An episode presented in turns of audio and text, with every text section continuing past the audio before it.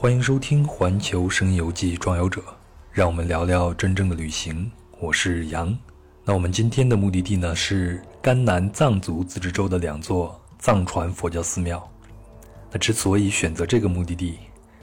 呃，这要从2011年我从318国道去西藏说起了。那在路上呢，我进了很多藏传佛教的寺庙，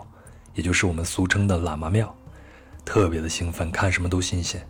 但是呢，即便寺庙有很多色彩浓郁的装饰，但在我看来可真的是两眼一抹黑，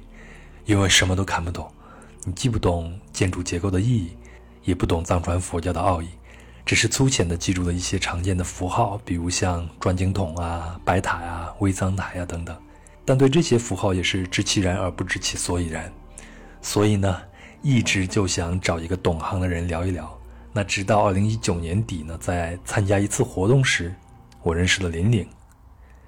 林岭现在是某知名大学人类学专业的大三学生，在高中时呢，他曾参加过新概念作文大赛并获奖。那他在二零一九年的夏天，在甘南藏族自治州的合作市附近的两座藏传佛教寺庙做田野调查。那一座呢是格鲁寺院，以男性僧人为主。一座呢是宁玛寺院，以女性僧人为主。那林玲此次田野调查的题目是藏传佛教寺院建筑秩序对日常生活的组织作用。他在那儿待了一个月，除了观察以外，也和僧人们交朋友聊天儿，对这里的事物也就有了相对深入的了解。所以呢，我就邀请林玲来做本期的壮游者。那我俩来做一期节目，和您聊一聊藏传佛教寺庙的建筑。以及那里的人如何生活的话题，我俩都希望通过这期节目，能让您对藏传佛教的寺庙以及这里的僧人有更深入的了解。还要提醒一下，如果我们的节目给了您小小的收获，或者我们的表述和您的观点不一致，那么烦请您在喜马拉雅 FM、苹果播客等各音频平台的评论区给我留言，我会一一回复。那如果您喜欢本期的节目，也请顺手分享给身边的朋友。另外呢，因为还在疫情期间，那我和林岭是采用远程连线的方式录制本期节目的，可能会有一些杂音，音质也可能没有那么好了，那就请您多多谅解。最后呢，本期节目将分为两部分，第一部分是林岭自己讲述他在寺庙做田野调查的故事，那第二部分呢，我会就此次田野调查和人类学的相关话题和他有一个小小的访谈。好了。那就让林岭带着我们出发吧。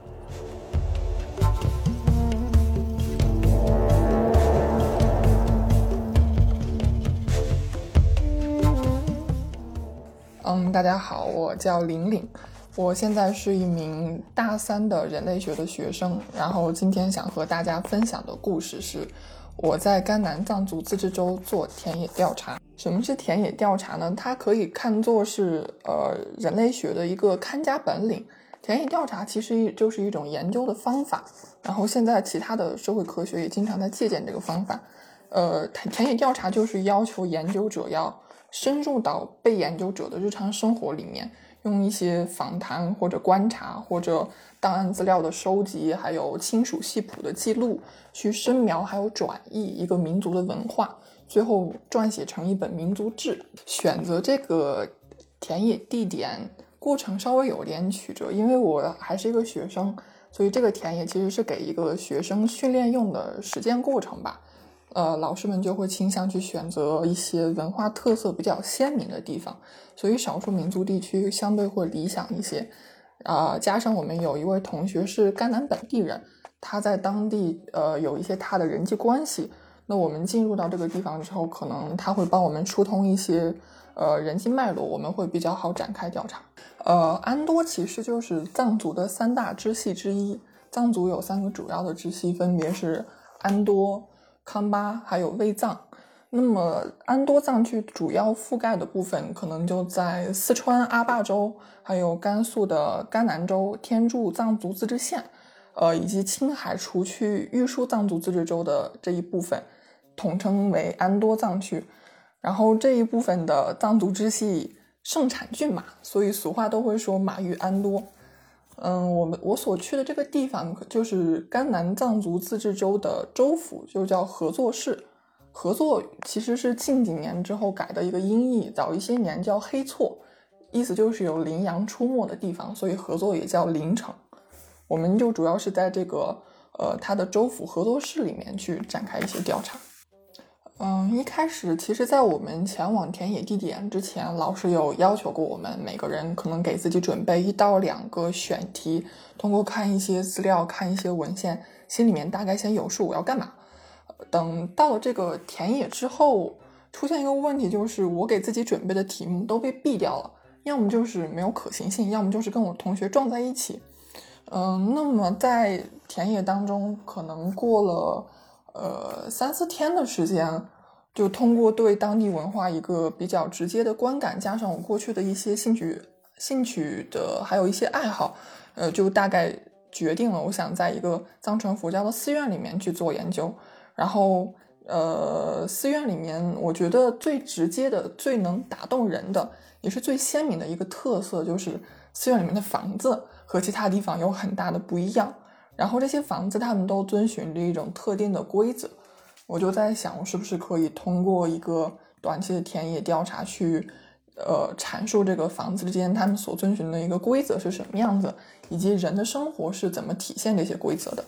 其实确定这两所寺院是我在走访了市区里面的四座寺院之后确立的。呃，这两确定这两个寺院，一方面是因为他们离市区的距离比较合适。呃，人员还有建筑的规模体量不算太大，还在我的研究能力范围之内。另一方面，就是寺庙里面的僧人还有政府的干部都比较愿意和我交流，他们还是持一个欢迎我的态度。这一点其实是比较重要的，因为人家如果不愿意跟我打交道的话，我肯定也是会无功而返。所以最后就确定了这样的两所寺庙，嗯。比较呃，一个比较鲜明的特点就是，他们有一所是格鲁派的寺院，有一所是尼玛派的寺院，所以在特色上也有一个可以对比的作用。格鲁派和尼玛派其实其实就是藏传佛教它的几个大的呃派系之一呃之二。格鲁派其实是现在呃算是一个我们所谓的显派吧，它的规模相对会比较大。然后在甘南州著名的那所拉布楞寺。也是属于格鲁派的，那么呃尼玛派，呃尼玛派可能相对于格鲁派，它的呃规模就没有那么大。但是我调查这所尼玛派的寺院，它有一个特点，就是它是一所尼姑寺，然后招收女性僧人也是尼玛派的特色。呃，我所去的这一所格鲁寺院呢，它占地面积大概有七千一百平方米左右，然后建筑的面积可能有四千多一点平方米吧。呃，史传，呃，在史书上记载，它是呃一五零二年建立的。当然，这个数字是不是特别的真实可信，也有待考据。呃，然后目前这所寺院里面一共有七十三名僧人，然后有五十三间僧舍，周围主要有十四个自然村，就是它的信众来源，大概可能在一千人左右。因为这所寺院它其实是。比较深入日常生活的一所小寺院，所以它的信众并不是特别多。呃，在寺院里面还有一座大经堂，有一座印经房，呃，然后有佛殿三座，白塔一座，还有活佛的囊嵌，也就是活佛的住宅一座。嗯，这所宁玛寺院其实是合作室里面唯一的一所宁玛派的尼姑寺，然后它离市区的距离呃相对也比较远，所以生活条件就比较清贫一些。目前这个寺院里面有八十一名，呃，僧尼，有五名僧人，呃，六十六间僧舍，然后寺寺里面有一座大经堂，然后一座印经房，一座白塔，活佛囊嵌两座。但其实这一所寺院经常被人们打趣的称为修行的好地方，因为它，呃，在一座半山腰上，甚至连手机信号都不是很好，所以整体的生活情况都。呃，比较清贫，僧人们都是安心修行佛法了。林岭带领我们参观的第一个建筑是寺院里的绝对中心——大经堂。呃，其实房屋，呃，寺院里面的房屋大概可以分为两个部分，就是具有弘法功能的房屋和一些，呃，用来进行世俗生活的房屋。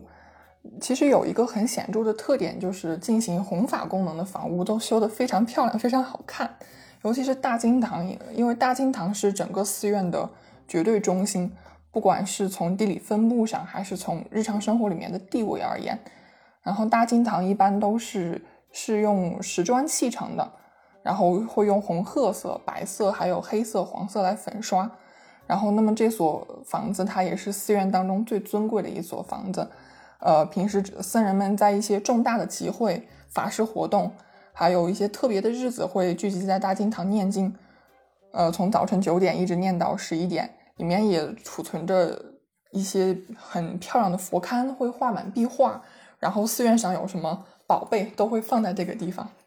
呃，一般是每个月特别的日子，比如初一、初八、十五，会在大经堂念经。呃，还有藏历的新年。会在金大金堂举办法舞，庆祝一些呃特别的节日，还有在闭关修行的时候，还会在这里面参拜坛城。嗯，大金堂的这个建筑空间，呃，通常都是分三层的。第一层的空间就比较密闭，就是用来供奉佛像，然后让僧人们念经习经用的。然后进了这个金堂的门廊之后，一般会有一个很小很小的侧门，能走到第二层，就是楼上。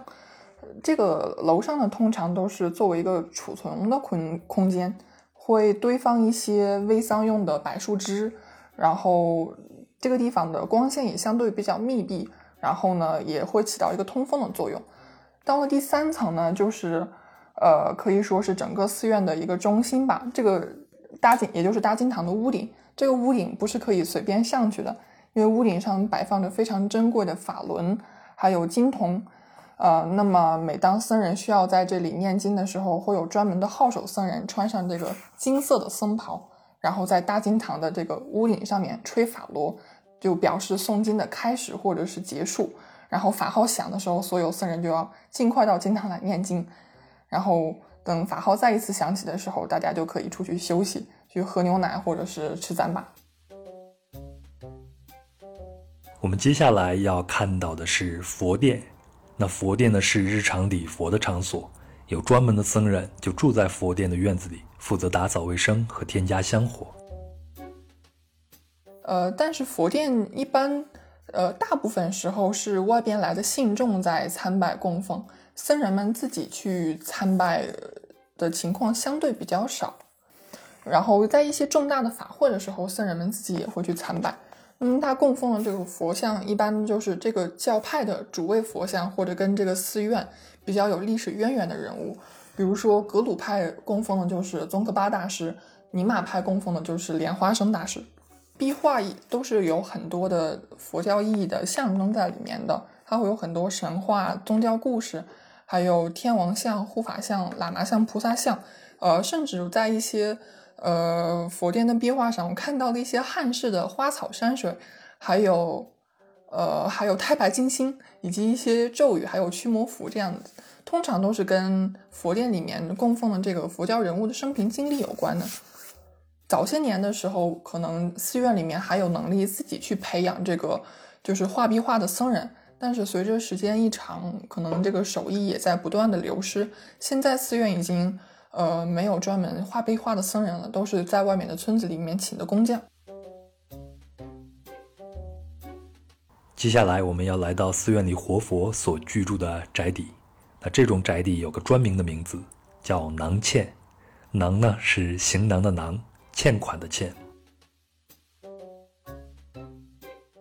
从外观上来言，呃来看，其实区别不是很大，只不过可能比其他僧人的僧舍多了一间院子。嗯，那么从地理位置上来看，活佛的囊县一般都修在这个大经堂的后面，就是可也可以说，因为藏传佛教的寺院一般都是依山而建，也就是说，就是水平位置最高的那个那所宅子就是活佛住的地方。其实活佛的，因为活佛是一所寺院里面。最鲜活的一个神圣性的化身，所以它的住宅从地位上来看，就好比是一座佛殿。然后它的外观上面就跟，呃，粉刷红法建筑一样的做法，是用红棕色、黄色还有黑色这样的涂料去刷的。其他僧人的呃僧舍是不能用这样的涂料。然后活佛的房子在屋顶上也会摆放法轮，还有金铜。修这么一座囊嵌，如果舍得钱的话，可能能花到几百万。然后房子里面也真是有一些有一些寺院的活佛囊钱，真的装修的非常非常豪华，配备的全都是现代的呃家电、洗衣机，还有汽车。呃，住的应该是 比较舒服。呃，一般而言，活佛住的房子应该是一所寺院里面最豪华的房子。一般的僧人不管再怎么有钱，再怎么富裕，他的房子也不可以比活佛的房子更豪华，因为这也是一个呃人之间的一个地位的差异，还有神圣性和凡俗性之间一个绝对的超越关系。嗯，我觉得任何一个社会组织如果需要形成一定的规模、一定的秩序，都需要确立一套人跟人之间身份的确立的原则。那么活佛在近些年来。嗯，我可能不会选择用官阶这个说法来称呼他，因为这些年其实活佛他渐渐的在呃演化成一种神圣光辉的符号。活佛不再像过去那样呃亲自去参与寺院里面的一些管理，或者出面去调解信众之间的一些纠纷，他可能只是接受人们的供奉，然后号召人们要一心向善。那么寺院里具体的一些事务的管理，通常是由法台僧人来负责的。呃，我觉得这个法台僧人的概念有点接近汉传佛教里面的方丈吧，可以说就是呃，在一所寺院里面，嗯，最有声望，然后也是能最有话语权的那个僧人。那么近些年，在呃宗教体系被纳入到整个社会之后。呃，藏传佛教寺院里面通常会成立一个寺庙管理委员会。那这个寺管会里面的僧人都是很有学识、非常有地位，是全寺僧人投票选出来的。呃，那由他们几位来负责寺院里面一些详细的事务的制定，比如说每一年法事的举行，呃，还有一些僧人的招收，还有一些僧人的还俗这样的详细的事情。那么活佛他可以说，他变成了一种。象征，他不再特别深入的事无巨细的去管理这个寺院，嗯，最多有两个，呃，两个活佛里面，一位是四主活佛，四主活佛的意思就是这一位活佛的第一任创建了这所寺院，那么他一世一世相传，呃，他就形成了四主活佛这样一个地位。另外一位活佛就是在寺院创立的过程当中，修行的过程当中，呃，出现的，呃。非常有智慧的这样一个重要的人物，所以说一所寺院当中最多有两个活佛。在我去这所寺院的时候，呃，他寺院里的两位活佛都在青海在学经，所以就离开了自己自己的那个寺院。其实，在也就是每年有一个特定的时段，活佛的囊签会向周边的村民开放，那么村民来拜访的时候可以住一晚或者吃一顿饭。呃，这个是只有。呃，特定的一段时间，或者说只有在别人来拜访的时候，才可以对对外就是打开大门欢迎别人的到来。那么平时的时候，像轻易的，尤尤其是在最近这些时，就是最近这些年，活佛的囊嵌，尤其是活佛不在寺里面的时候，绝对是不允许外人随便进去的，因为这所房子是非常有地位的，它就相当于一所佛殿一样，如果没有允许就随便闯进去，那是非常不礼貌的事情。最后，我们将来到僧舍，也就是普通僧人自己住的房子。呃，跟汉传佛教不太一样的就是，藏传佛教寺院它其实是一个单体建筑群，僧人们都是分开住的，每个人都有一间自己的小房子。呃，所以说僧僧修给自己修建一间僧舍，其实是出家为僧的一个最低的门槛。如果自己修不起房子，可以买别人的旧房子。然后也可以或者找一位跟自己同乡的僧人先住在人家的房子里，等以后有能力了再去修自己的房子。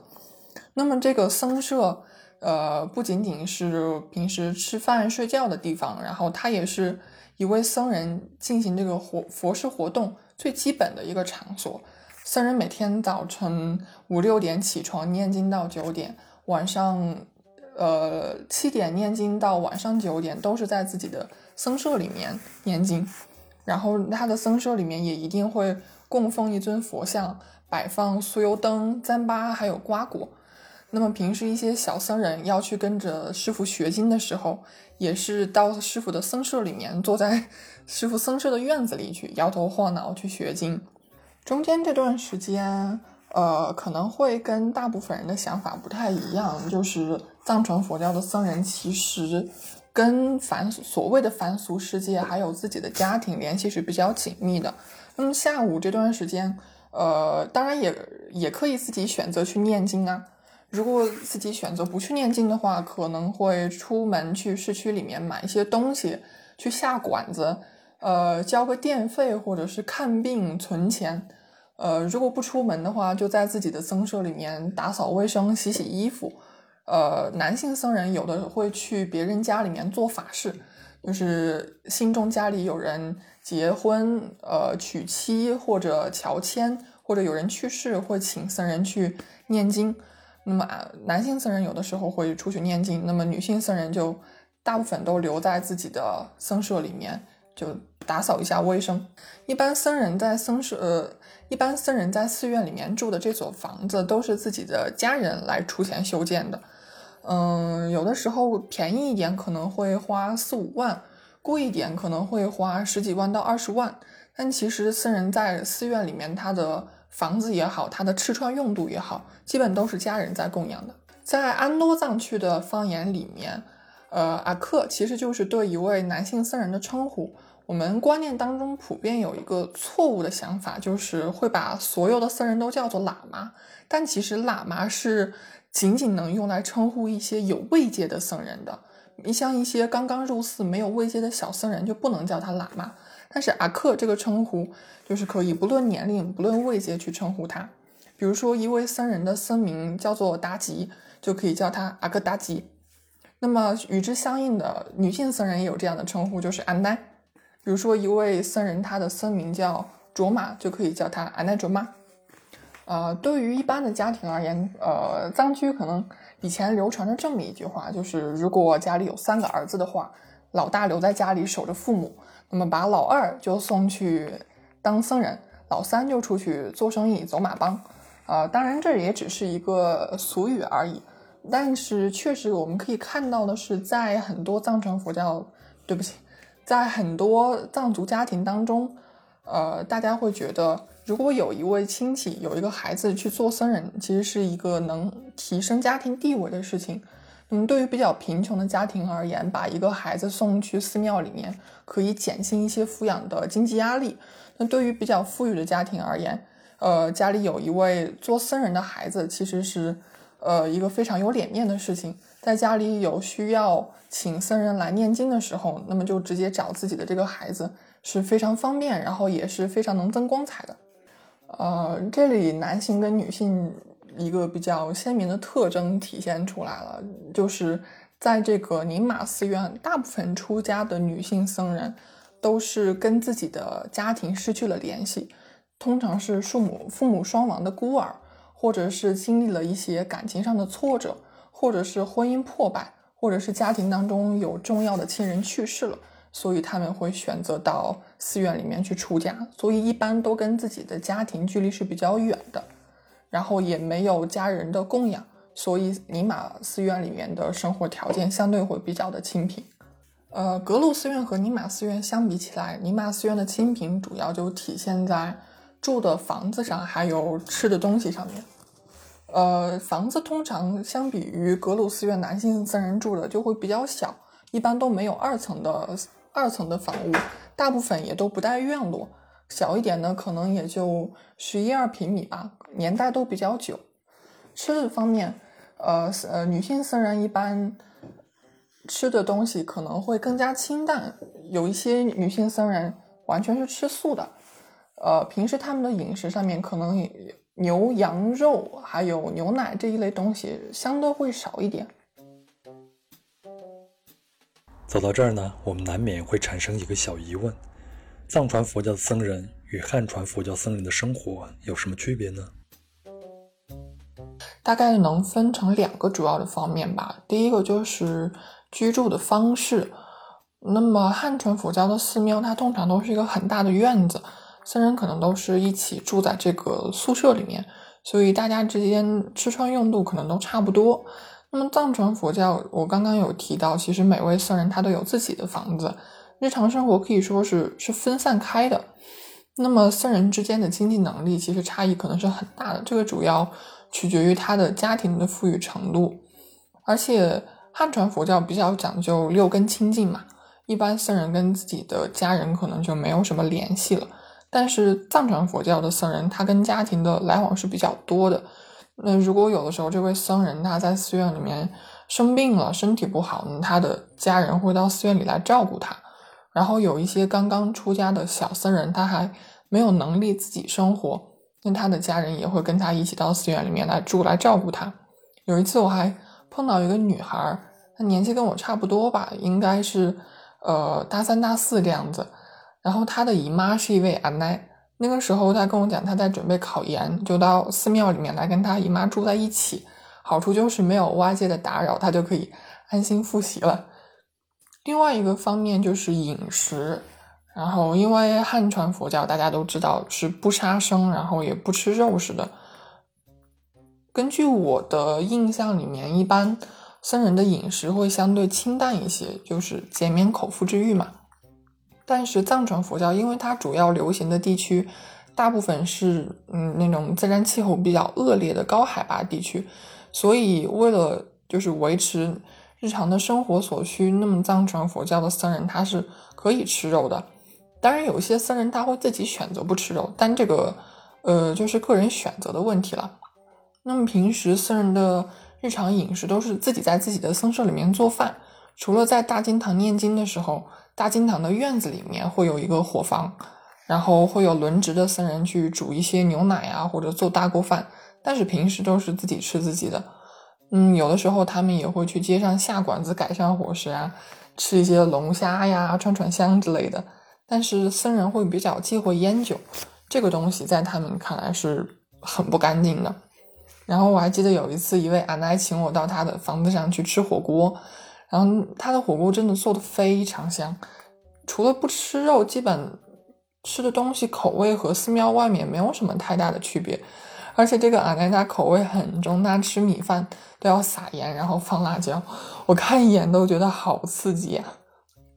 然后另外一些特色的食物，比如说酥油、酸奶，还有牛羊肉这些，啊，还有非常著名的糌粑，这其实就是藏文化的一个饮食习惯吧。不管是僧人还是在家人，这都是日常必备的。既然僧人们需要自己修建和维修僧舍，那他们的生活来源又有哪些呢？男性僧人一般都是去别人家里面念经，会有一些法事收入。那么女性僧人通常就是靠自己家人的供奉。那如果家人没有能力供养的话，呃，就是靠寺院的收入来供奉它。藏传佛教寺院里面，它一般都是。供奉的时候，寺院里面会出售那个自制的酥油灯，或者是一些哈达，也就是我们传统所说的一些香火钱。那么平时有一些比比较富裕的信众会来寺院里面供饭，就是说，呃，简单来说就是请所有的僧人吃饭。然后近些年也有一个政策，就是呃，政府会给一些年纪比较大或者是生活情况比较艰难的僧人会发低保。所以这也一定程度上，呃，有一些帮助。呃，对于一所寺院而言，它富裕与否，其实是取决于它周边供养它的信众的人数的多少。呃，这几年，因为随着周周围的格鲁寺院周围的信众大部分属于半农半牧，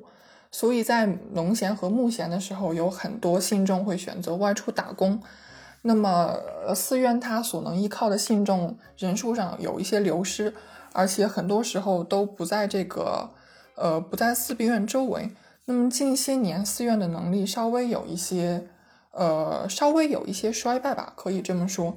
然后在格鲁寺院，它的有一所很漂修得很漂亮的佛殿，已经很久没有人去维护它了。那么它的院门、廊柱还有门廊上面的雕花。都已经有一点漆料脱落啊，还有一些开裂。其实这些年以来，可以说在呃越来越繁华的世俗生活的这个发展的过程当中，呃，宗教和世俗它的距离其实已经没有那么遥远了。所以很多僧人也见到外面的世界那么精彩，有一些人可能会选择还俗。当然，还俗与否这个完全是出于个人的选择。呃，交易里面没有规定说不可以还俗，或者说怎样。我曾经听说过有一所寺院，它似乎有这个有一位活佛后来还俗了，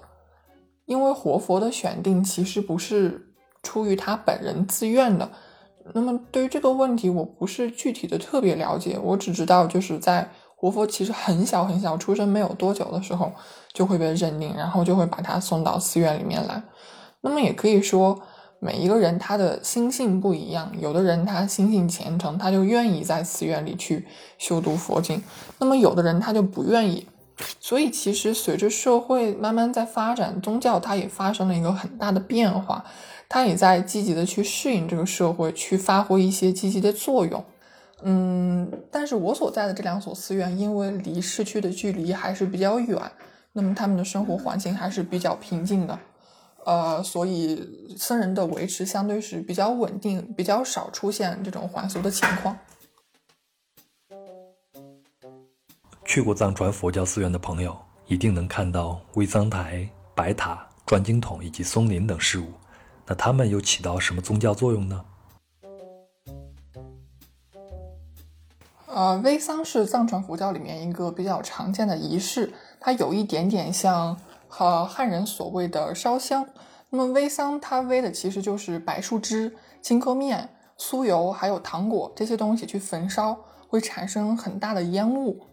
那么它的主要一个作用就是祈求来年牛羊丰收，或者是可以祈求好运。但这个好运通常都是短期的，比如说家里面有人要出门旅行，或者是考试。那么，在一个寺院里面，就是在大经堂也好，活佛的囊线里面也好，都会有很多煨桑的地点。我有一次还碰到一个驾校里面有一个煨桑台，就是人们在考试之前先去煨一把桑，祈求自己考试能顺利通过。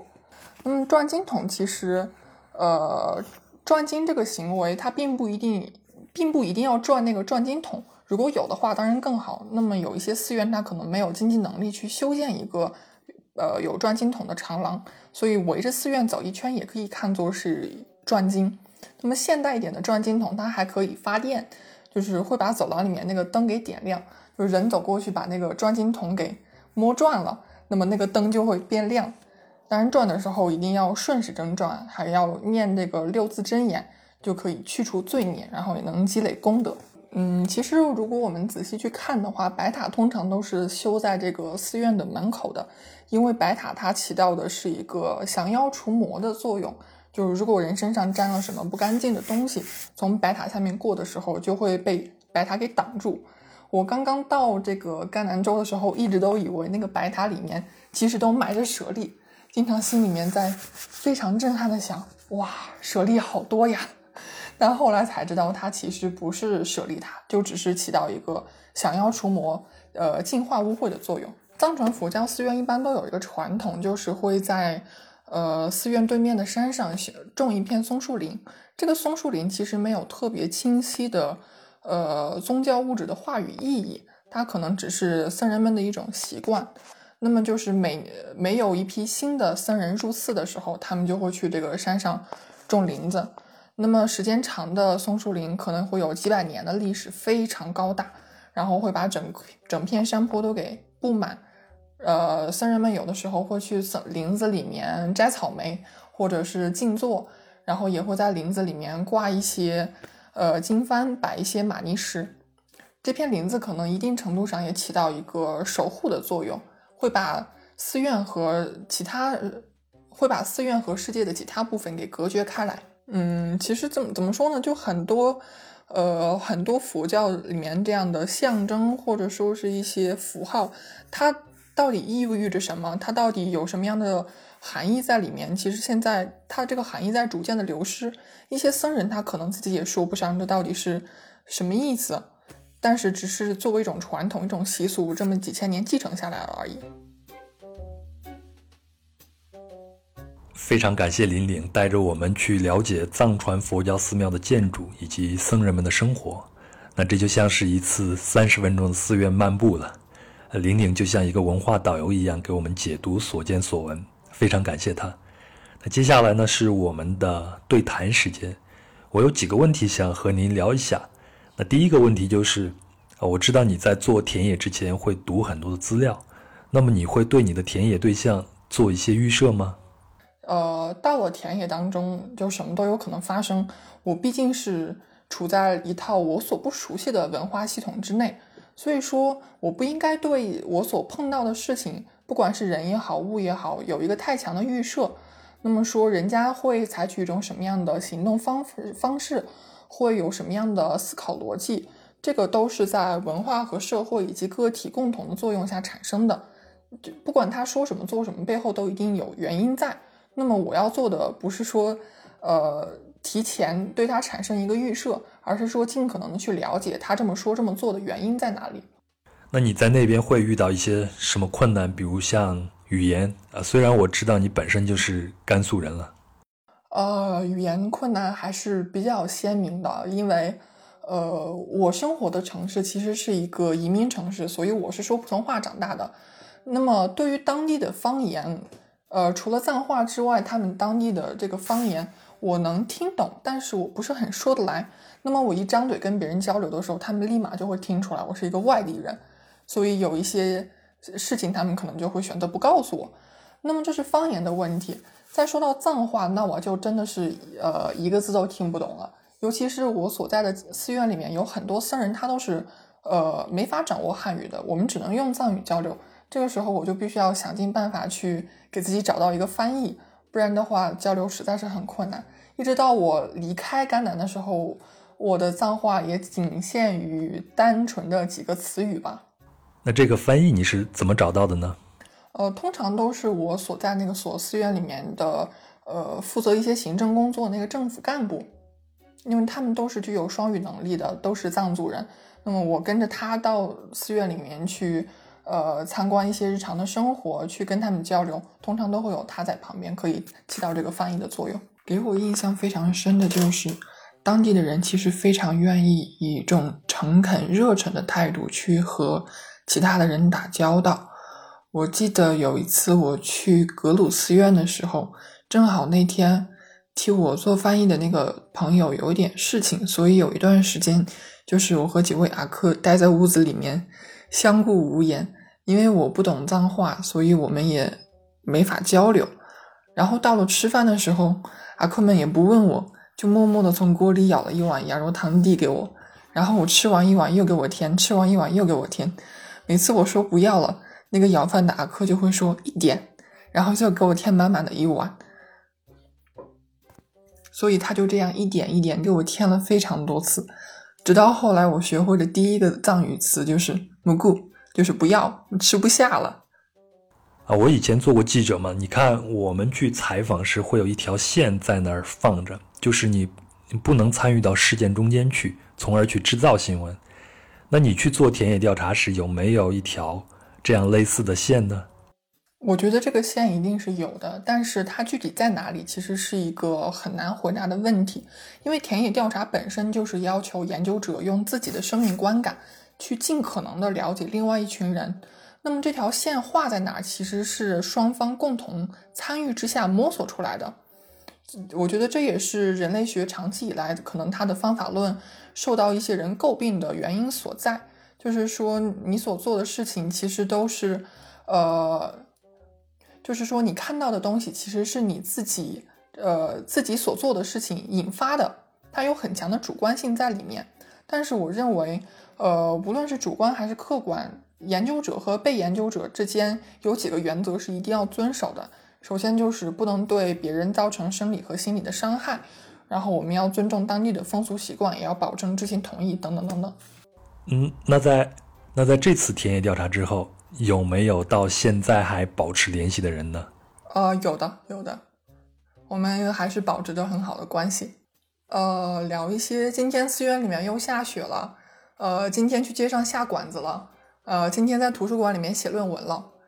其实就是一些很平白的日常琐事，因为我们的生活可以说，在我离开赣南州之后，没有太大的交集了。呃，我们之间也只是一些简单的问候，或者是一些简单的，呃，一些日常琐事的表达。那么，我觉得这种日常琐事，其实，在我们没有特别紧密的相处之后，能看到一些不经意之间看到一句问候，我觉得其实对我而言还是意义很重大的。所以，就是在汉地流行的这些手机 app，在那边也很流行，是吧？呃，我能数得上的有一个微信，还有抖音，还有淘宝。这些其实都用的比较多，尤其是抖音还有快手。是啊，人都是需要娱乐的嘛。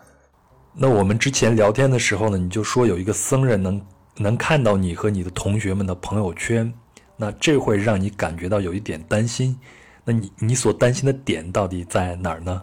就是在研究的过程当中，呃，我认识了一个僧人。这个僧人他其实性格比较内向，但是他。对平时我们接触的这些手机 app 掌握的程度都很好。平时他会看到我的一些朋友圈，我也可以看到他的。他的生活还是在呃甘南州，有的时候会出去浪山，有的时候会，有的时候，有的时候会出去烧烤，还是我曾经熟悉的那个环境。但是我离开甘南来到北京，后来又回到我的家乡之后，我的生活环境已经发生了一个很大的变化。那么从我这一点，从我的朋友圈当中也可以显现出来。他有的时候会很好奇，问我一些问题，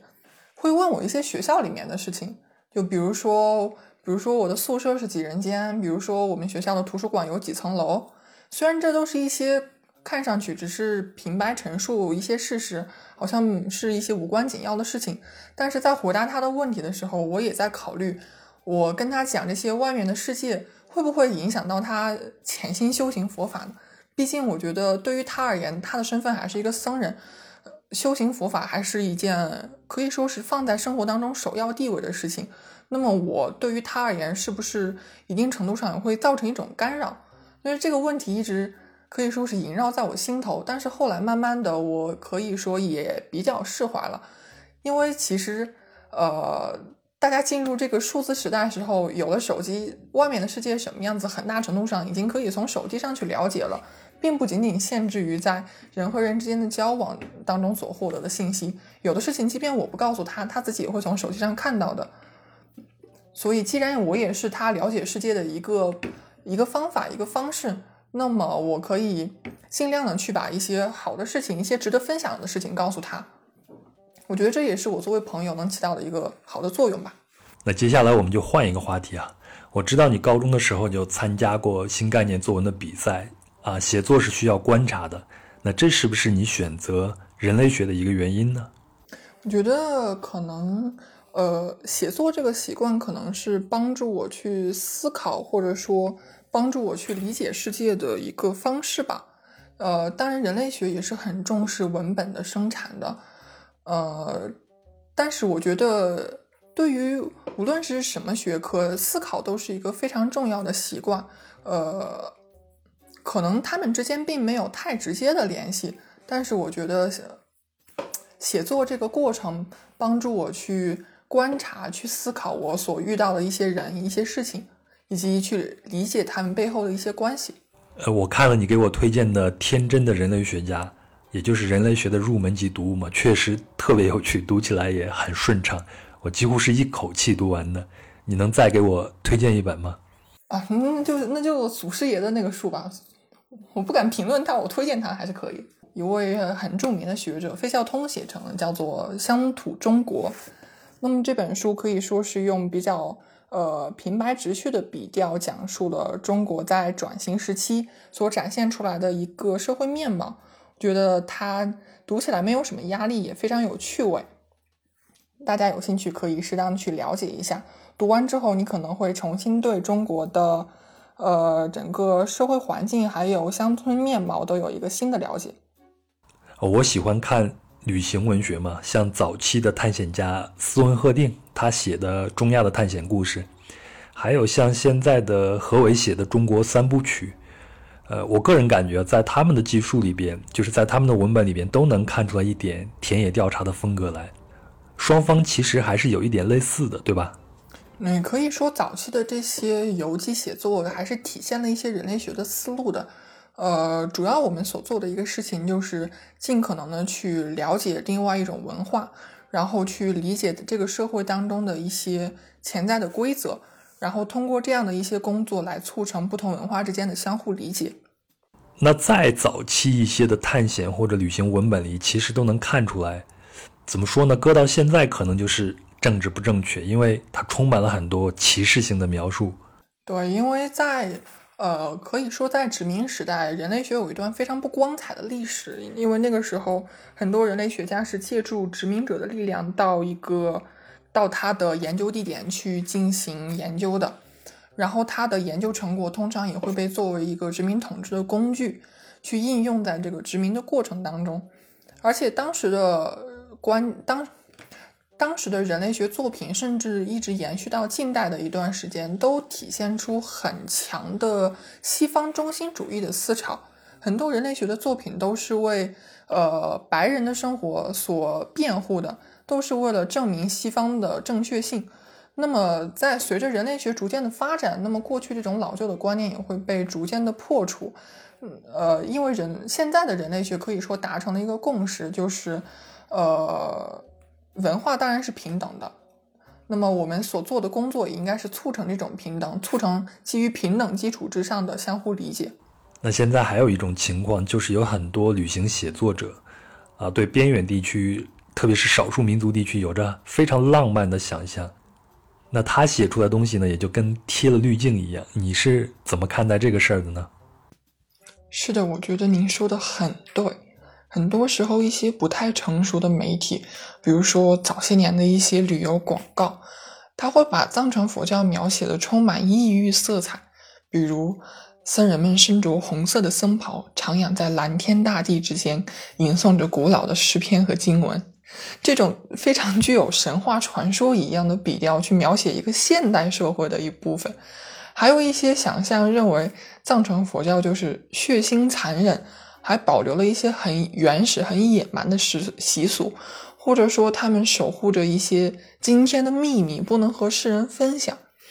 比如有一次我在拉卜楞寺的时候，听到一个游客问那个导游的僧人，他说：“大师啊。”我看网上说这个寺院呐，完全就是不听政府管的，是吧？是不是政府说的话你们都可以不听，就听活佛说的，是不？